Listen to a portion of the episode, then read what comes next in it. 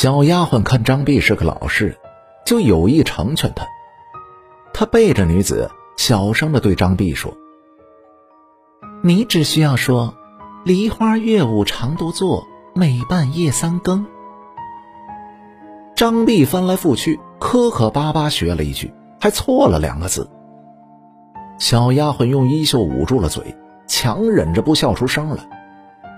女子则是笑着说：“这肯定是那个丫鬟教坏的。”小丫鬟说道：“小姐，这个年轻人看起来很老实，就算他不是学者，小姐也不要拘泥这些小节了。”那个女子想了想，就把张碧请进了屋里。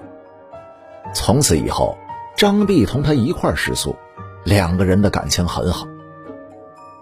女子赠给了张碧一只金镯子，张碧回赠了一块玉珏。女子把玉珏系在了裙带上。这个女子特别的聪明，可是胃口却是特别的大。不要看她长得苗条，但是饭量尤其大。尤其是每次吃飞禽走兽的肉，她一个人能吃很多，那个量就算是两个人也吃不下呀。有时候，即便他是吃饱了，还是眼巴巴的盯着碗里剩下的饭食。张碧因为喜欢他，也不感到奇怪。为了让女子高兴，他每天都是出去打猎。女子和丫鬟每隔一天出去一次。回来的时候，常常已经是夜半的时分了。张碧觉得奇怪，忍不住的问他：“你到什么地方去了？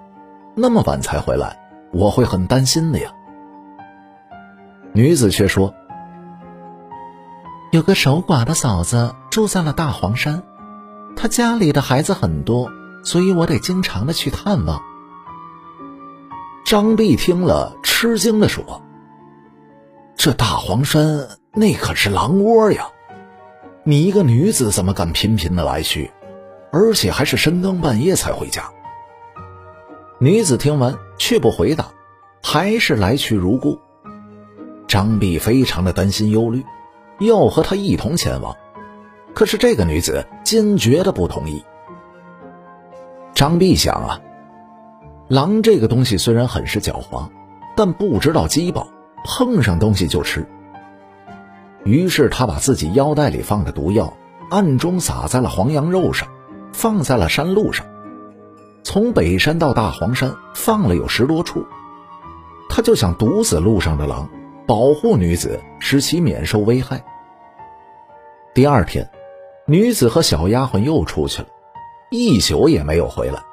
张碧是又惊又疑，坐等到了天亮。这天亮以后，那两个女子还是没有回来。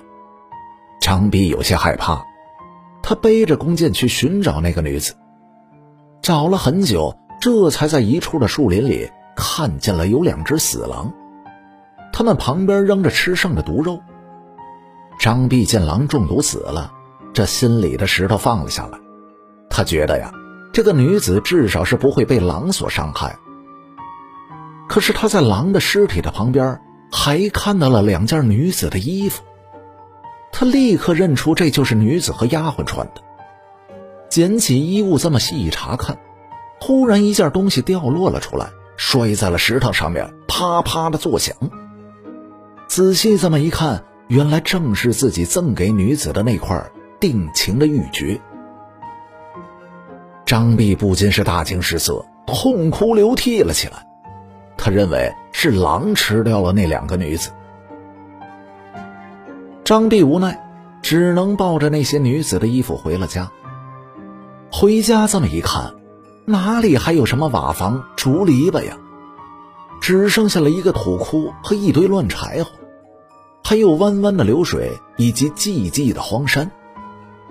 这时，张碧这才明白过来，原来那个女子和丫鬟都是狼变的呀。而自己又是亲手毒杀了他们，他不由得是后悔万分。张碧大哭了一场，也是无奈，只能是就此离去。